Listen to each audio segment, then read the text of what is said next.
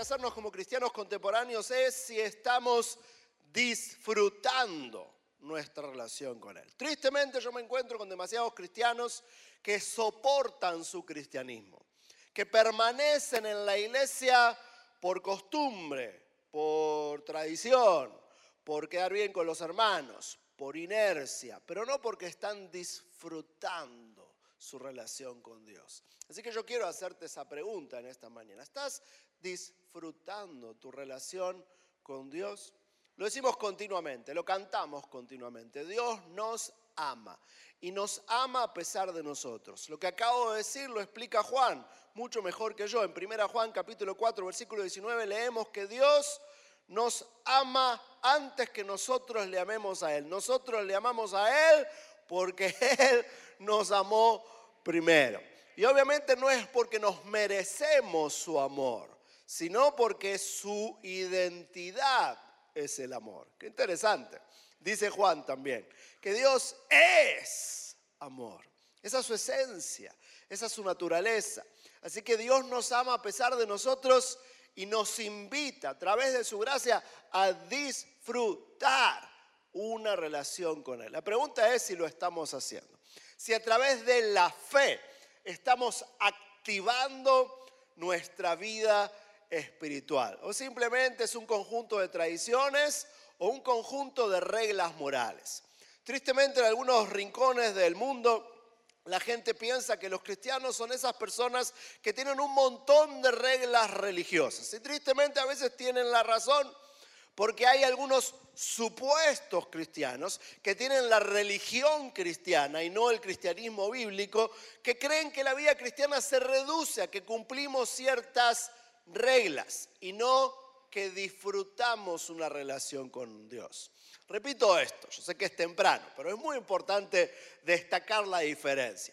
Por un lado está la religión cristiana, por el otro lado está el cristianismo bíblico, y no te confundas, son dos cosas diferentes. La religión cristiana es un intento, un esfuerzo humano, como decíamos antes, de religarnos con la deidad judeo-cristiana, repitiendo versículos de la Biblia y practicando algunos valores y algunas conductas recomendadas por el texto bíblico, pero sin entender esta iniciativa divina de gracia. La gracia es la gran diferencia. Lo que nos enseña el Evangelio es muy loco. El Evangelio nos dice que Dios ama a gente mala, a gente que no se lo merece.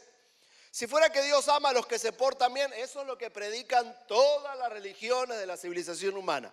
Todas creen eso te portas bien, cumples ciertas reglas, la deidad te va a bendecir. Eso lo predican todas las religiones, pero el cristianismo es diferente.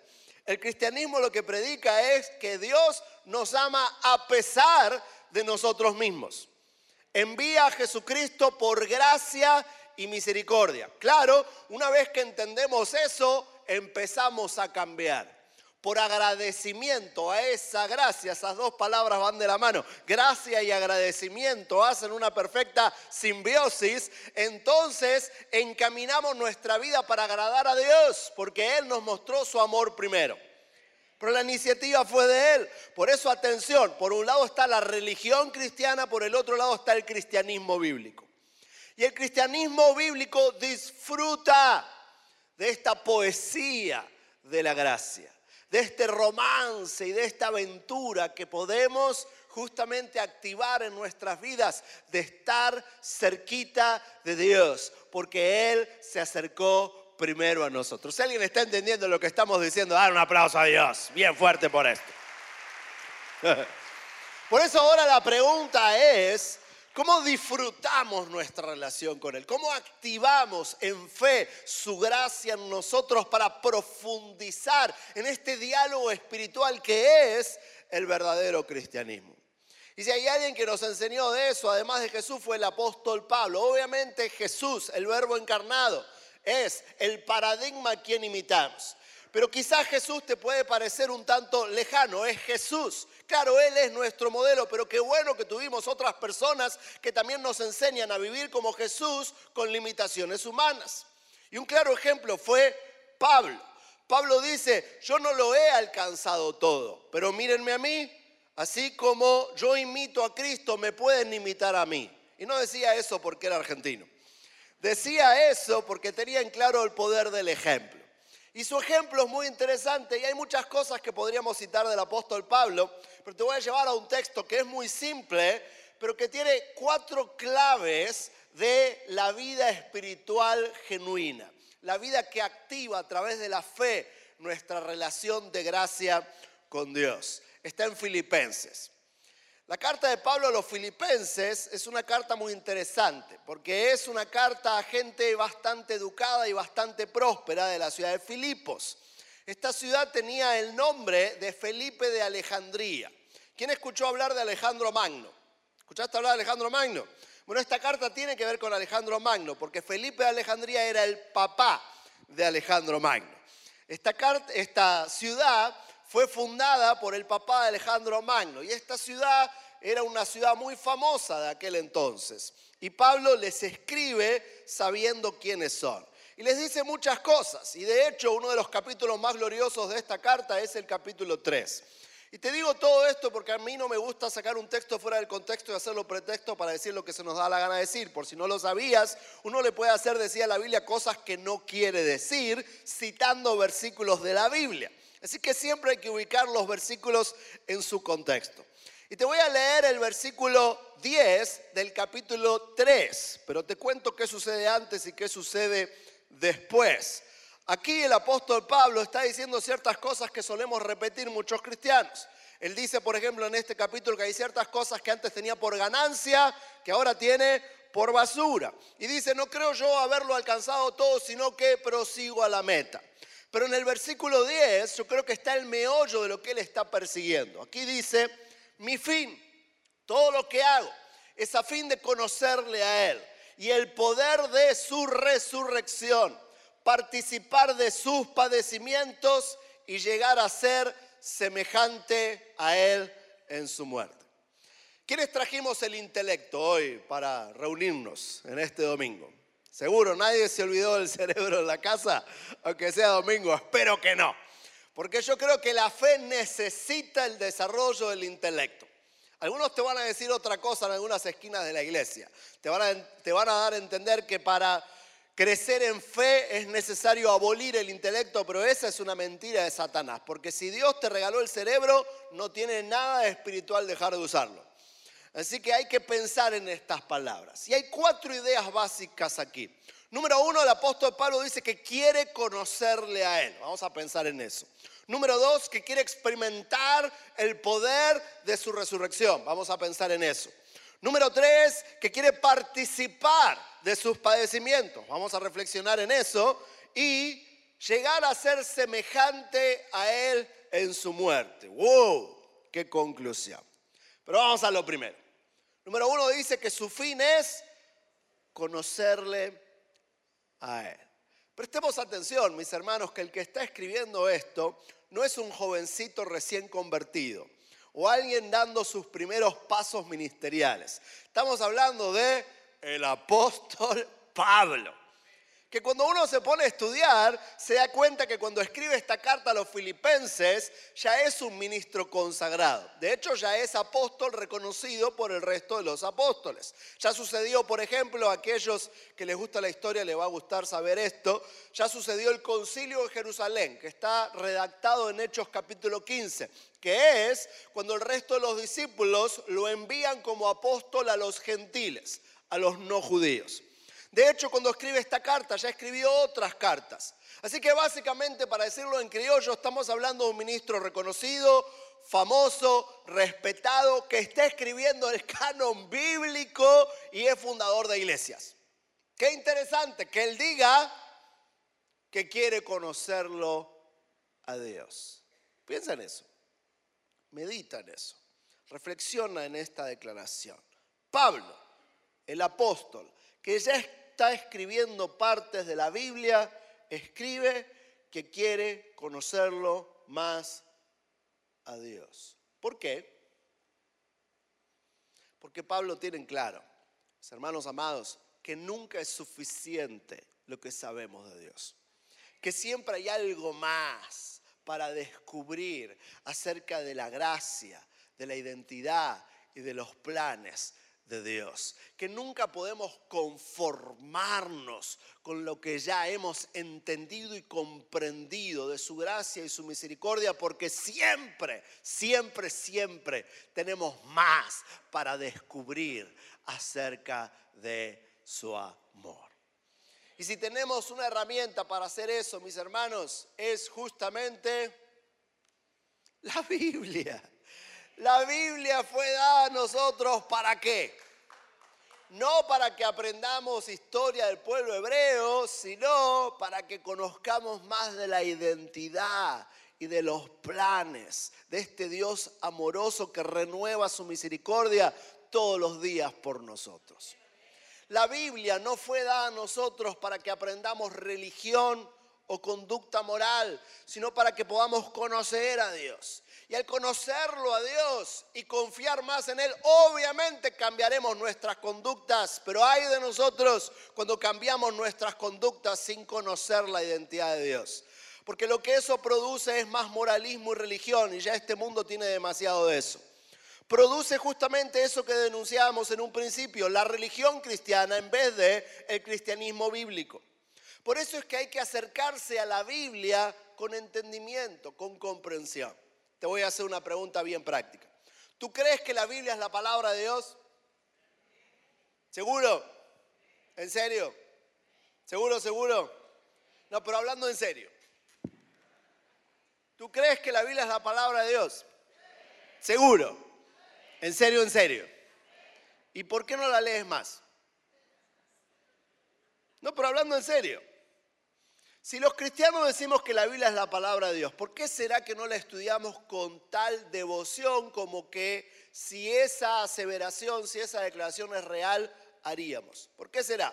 Bueno, justamente, perdonen, pero yo creo que es porque demasiados cristianos no hemos aprendido a acercarnos a la Biblia con el cerebro encendido con el intelecto dispuesto a encontrarnos con el Dios de la Biblia. Nos hemos acercado a ella como si fuera otro amuleto religioso, algo que hay que tener, me sé un par de versículos y ya, y no para encontrarnos con Dios en ella, para que Él se revele a nosotros. Yo viajo mucho Sirvo en muchas iglesias, tengo un privilegio muy grande porque visito iglesias de todo tipo. Yo creo que las iglesias más pentecostales me invitan porque a veces cuando predico acelero mucho y hablo tan rápido que creen que estoy predicando en lenguas. Y del otro lado, las iglesias más conservadoras me invitan por ser doctor en teología y escribir muchos libros. Como he escrito tantos libros, piensan que soy una persona así muy seria. Después cuando me conocen se decepcionan, pero al menos me invitan por eso también. Y para mí es un privilegio servir a todo tipo de iglesias. Pero noto demasiados síntomas de que tenemos un acercamiento superficial a la Biblia. Me encuentro con gente, por ejemplo, encaprichada con traducciones que vienen en un lenguaje que ya no usamos. Hay demasiada gente en medio nuestro, espero que nadie se ofenda, que está encaprichado con decir, por ejemplo, que la Biblia verdadera es, ¿cuál? La Reina Valera 1960, esa es la verdadera. Lo cual significa que antes de 1960 no estaba la verdadera, o sea, no tenían Biblia hace algunos años atrás. Fue hecha en 1960. ¿Y quiénes eran Reina y Valera? Y ni sabemos. Quizás algunos se sabe el nombre propio de Reina y Valera. No era una reina que le valía todo, no era la Reina Valeria tampoco. ¿eh? Son dos apellidos de dos personas que se llamaban Cipriano y Casiodoro, que digo, deberíamos sospechar de ellos tan solamente por llamarse así.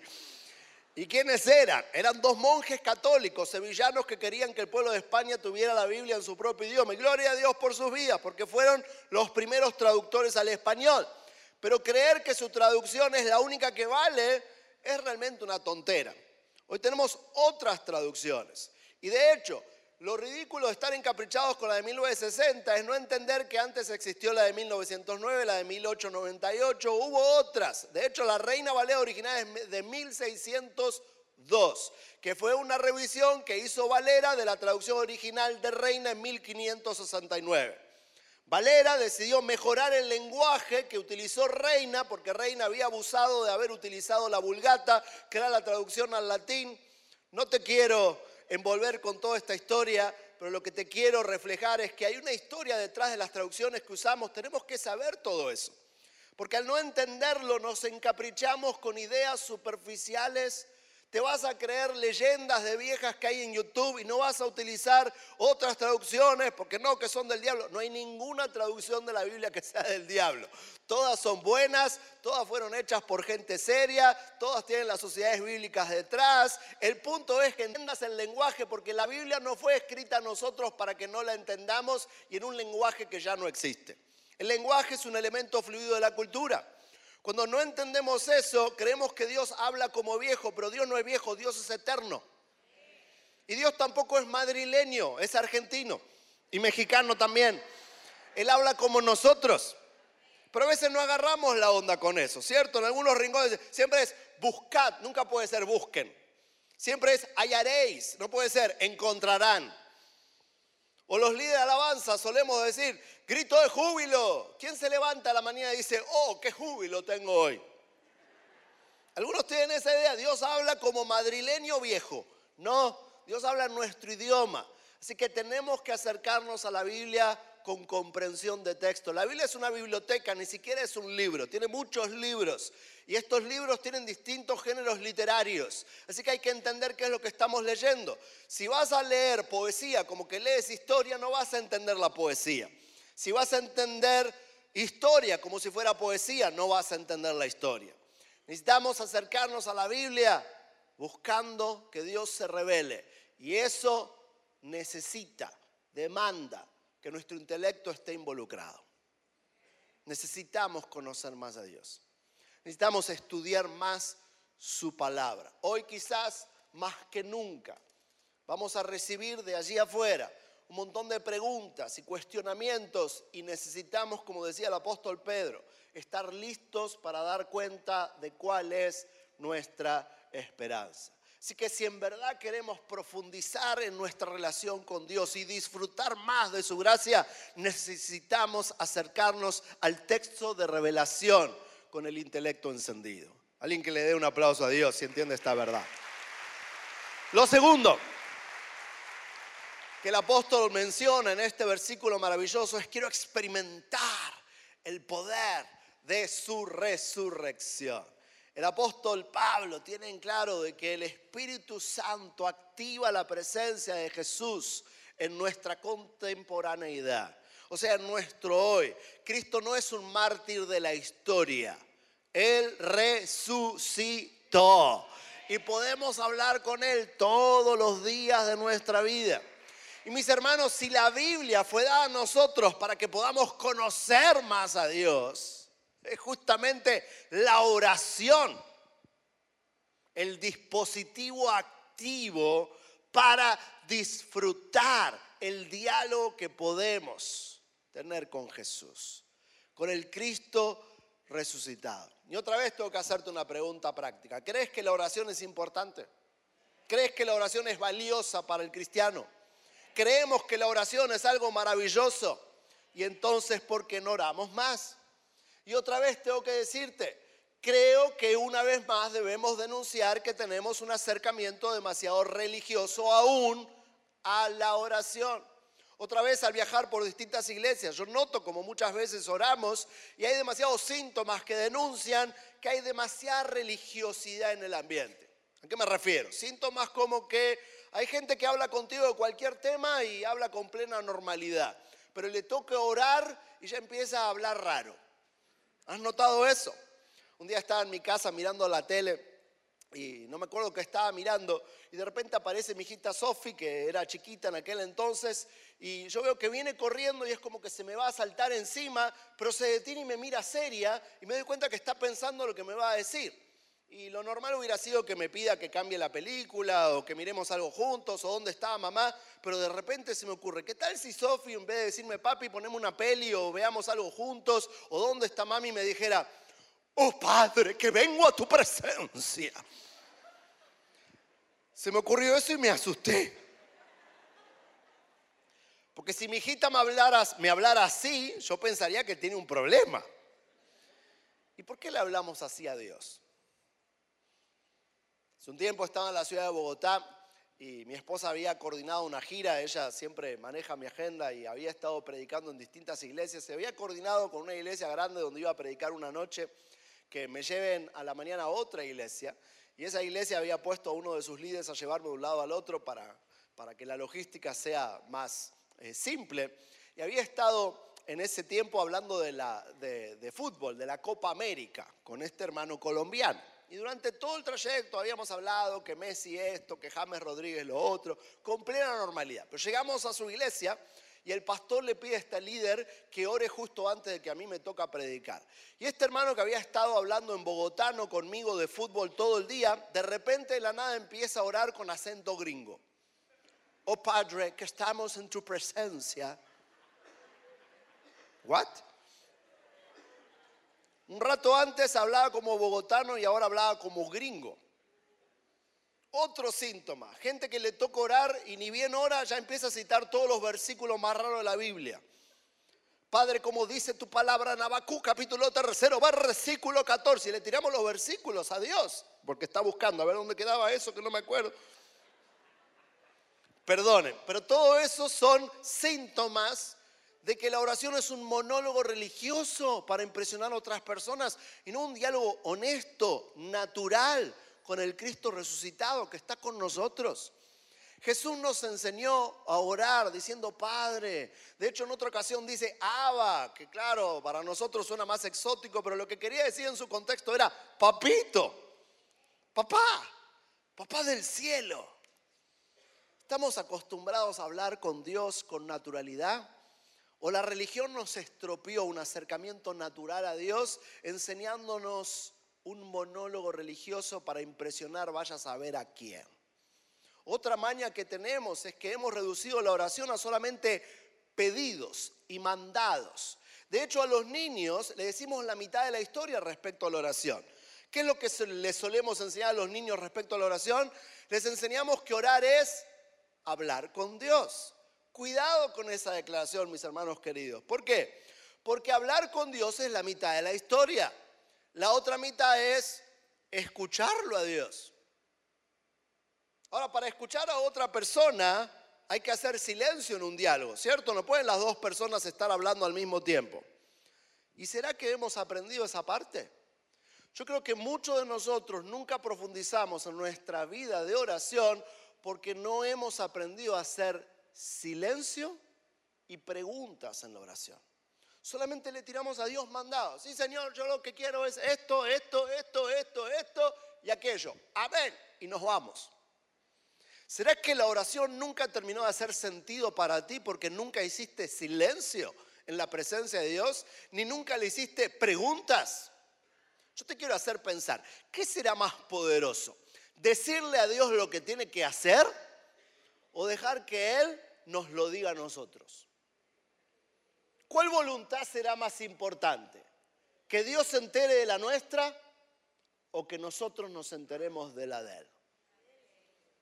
Hace un tiempo estaba predicando en la Ciudad de México y se me acerca una señora al final del mensaje y me dice, ay, Pastor Lucas, usted dijo en el mensaje que Dios le dijo esto, Dios le dijo aquello, pero a mí yo le voy a confesar, Dios no me habla, porque a mí lo que me pasa es esto, esto y lo otro. Y me empieza a contar su historia y luego de 20 minutos yo tenía ganas de decirle a la hermana, bueno, hermana, quizás a usted Dios no le habla porque usted no se calla.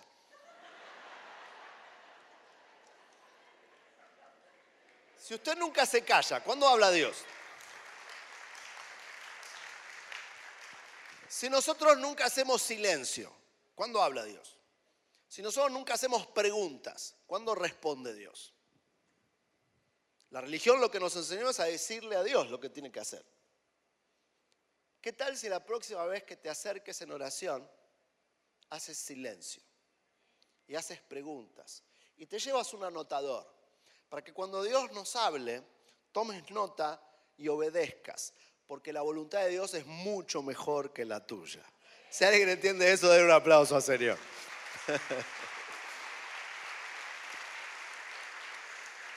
Tercera afirmación del apóstol Pablo en esta preciosa oración es, yo quiero experimentar sus padecimientos, quiero participar de sus sufrimientos. Mis hermanos, eso ya sí suena raro. ¿Por qué? Porque al fin y al cabo lo que está diciendo el apóstol Pablo es, que quiere sufrir. Yo no sé aquí en México, pero por toda América Latina se escucha muy seguido la declaración, pare de sufrir. Y aquí el apóstol Pablo está diciendo lo opuesto. Está diciendo que en el crecimiento cristiano es necesario aprender a sufrir. Habla de los padecimientos de Jesús. ¿De qué está hablando Pablo? Bueno, obviamente Pablo entiende la única descripción que Jesús nos dejó del día del juicio. Y más vale que tú la entiendas también, porque tú vas a estar ese día presente. Esta descripción, la única que Jesús da del día del juicio, está en Mateo capítulo 25. Y Jesús dice lo siguiente en esta descripción. En aquel día voy a separar a las ovejas de los cabritos y voy a hacer algunas preguntas. Tuve hambre, me diste de comer, tuve sed, me diste de beber, estuve preso, me visitaste, estuve desnudo, me vestiste. Y en aquel día me van a preguntar, ¿cuándo, Señor, hicimos esto? ¿Lo dejamos de hacer?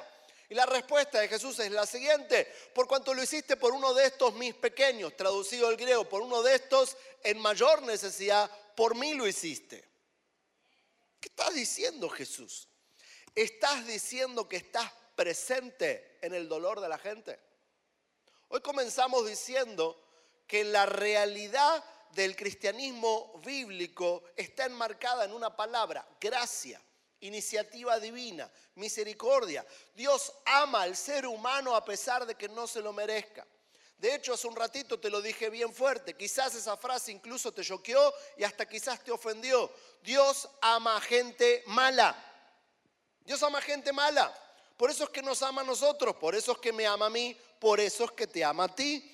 Porque nosotros no llegamos a la perfección, porque nosotros somos imperfectos y entonces Él llegó a nosotros.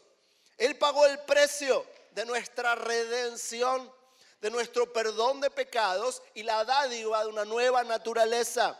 Estos son principios teológicos que es fundamental que cada cristiano entienda para que su cristianismo certeramente haga sentido. Es fundamental entenderlo. Dios ama al ser humano a pesar de que el ser humano no se merece la misericordia de Dios. Este es el milagro de la gracia divina. Y nosotros debemos entender esto porque de tal manera ama al mundo que Cristo viene a morir por ellos y entonces, si nosotros queremos seguir disfrutando de su gracia y entendiendo sus planes y absorbiendo su misericordia, tenemos que alinearnos con el corazón de Dios. Debemos entender que Dios ama a los demás, por tanto eso también nos toca a nosotros. Y en cuanto más amamos a los demás, también le demostramos a Dios nuestro amor. Somos recíprocos con el amor de Dios cuando amamos a quien Dios ama. En palabras más simples. Quizás muchos de nosotros no estamos disfrutando nuestro cristianismo, ni estamos viviendo una fe emocionante porque hemos perdido de vista el enorme regalo de poder secarle las lágrimas a Jesús en el dolor del otro. De poder abrazarlo a Jesús cuando es partícipe de la necesidad humana porque a Dios le duele, le pesa el dolor humano. Hace unos años tenía un amigo que estaba ayudando en un centro de rehabilitación de drogadependientes en la ciudad de Mendoza, que es una ciudad que está en el límite con Chile. En ese entonces yo era pastor en California y me manda un email contándome la escena. Me dice, Lucas, anoche me pasó algo bien raro. Eran las 3 de la mañana, golpean la puerta, yo estaba trabajando en la computadora de, de la recepción. Mi amigo en ese entonces estaba terminando una maestría y me dice, estaba estudiando, era a las 3 de la mañana, preparando unos trabajos, golpea la puerta, ¿quién puede ser a las 3 de la mañana? Voy, abro la puerta y resulta que entra un policía que me dice que en la ciudad hubo un concierto de rock que terminó a las patadas, a las trompadas y los botellazos y que ya tenían la cárcel llena de jóvenes y que tenían que llegar a dejar a un joven ahí conmigo, con nosotros. Me cuenta en su email. Yo sigo leyendo y me dice, entra el policía con otro oficial que tiene un jovencito, que tiene el pelo desbaratado, los ojos salidos, un tajo sangrando, la ropa sucia, obviamente viene de una pelea, probablemente está drogado. Me dice mi amigo, es lo primero que piensa. Y el policía le da instrucciones a mi amigo de lo que tiene que hacer, que es un voluntario. Le dice, llame al director porque tenemos que dejar a este joven aquí. Así que mi amigo llama al director y me empieza a describir lo que sucede. Me dice, entra el policía con este joven, pelos desbaratados, ojos, eh, saltones, ropa sucia, está todavía sangrando, viene una pelea y me dice mi amigo, empecé a orar con los ojos abiertos, con mucho miedo de que me van a dejar este joven esta noche conmigo. Me dice, tuve que llenar unas formas, todo nervioso, y las termino de llenar, el policía firma también, el joven firma también, yo vuelvo a mirar las formas, todo ansioso, cuando siento que se cierra la puerta, levanto la mirada y resulta que el policía se fue. Miro al otro lado del escritorio, me dice mi amigo en su email, y ahí está este joven, pelos desbaratados, ojos salidos, eh, ropa sucia, tajos sangrando, y me dice, sentí algo muy extraño. Yo pensé, miedo. Y me dice, no, sentí que lo tenía que abrazar. Sigo leyendo y me dice, no sé ni cómo sucedió, pero me acerqué a él y lo abracé. Y cuando lo estaba abrazando, lo tuve que separar de mí, mirarlo a los ojos, porque sentí que estaba abrazando al mismo Jesús. ¿Y esa no es mala teología? Eso es lo que Pablo entendía. Cristo está presente en el dolor de la gente. Será, mis hermanos amados, no quiero ofender a nadie, aunque sí los quiero incomodar, que no vemos el avivamiento que soñamos y que predicamos porque creemos que el avivamiento tiene que ver con manos levantadas en vez de con manos extendidas.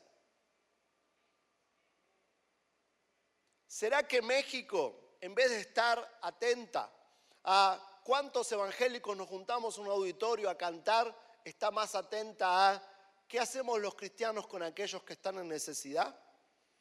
¿Y será que nosotros mismos nos estamos perdiendo de avanzar y de profundizar en nuestra fe porque a Dios le cantamos muy lindo, pero no le enjugamos las lágrimas cuando está llorando a nuestro alrededor? Mis hermanos, el apóstol Pablo entendía que necesitamos mayor conocimiento.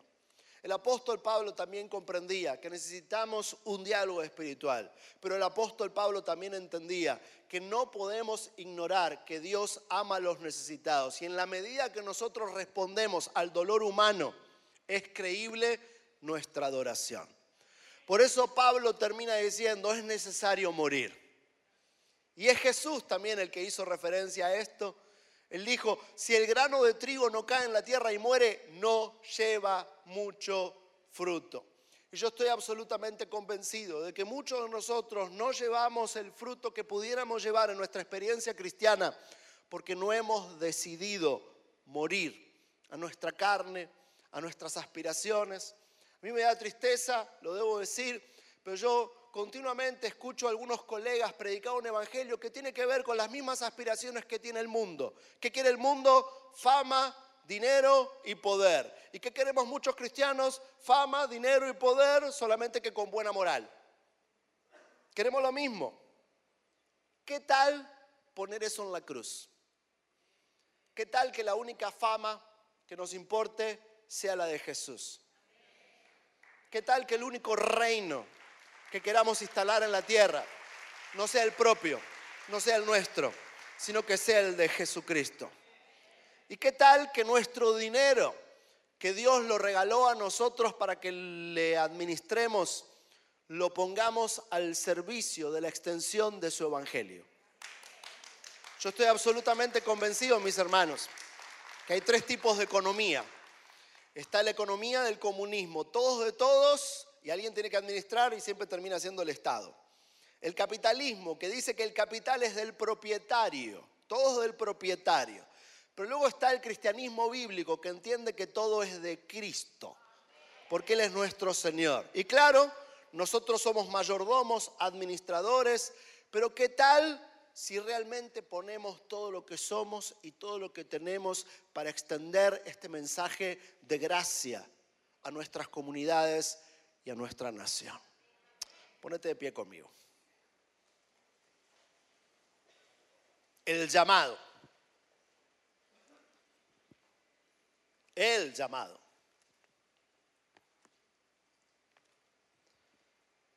Que nos hace el Evangelio. Es un llamado a la muerte. Ahora, la belleza y la paradoja de eso es que es una muerte que produce una resurrección. Quizás llegó la hora de que entendamos de que no hay resurrección sin muerte. Quizás muchos queremos una nueva vida en Cristo, pero no estamos dispuestos a sepultar nuestra vida anterior, nuestras aspiraciones anteriores, nuestras agendas, nuestros gustos o nuestra religión.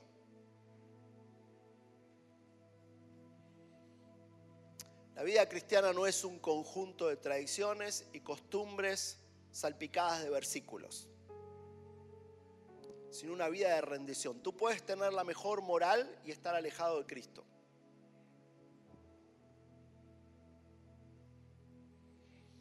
La vida a la que Jesús nos invita es una vida de morir a nosotros, morir al egoísmo, morir a nuestras agendas, para que ya no seamos nosotros aquí en la tierra, sino que sea Cristo en nosotros.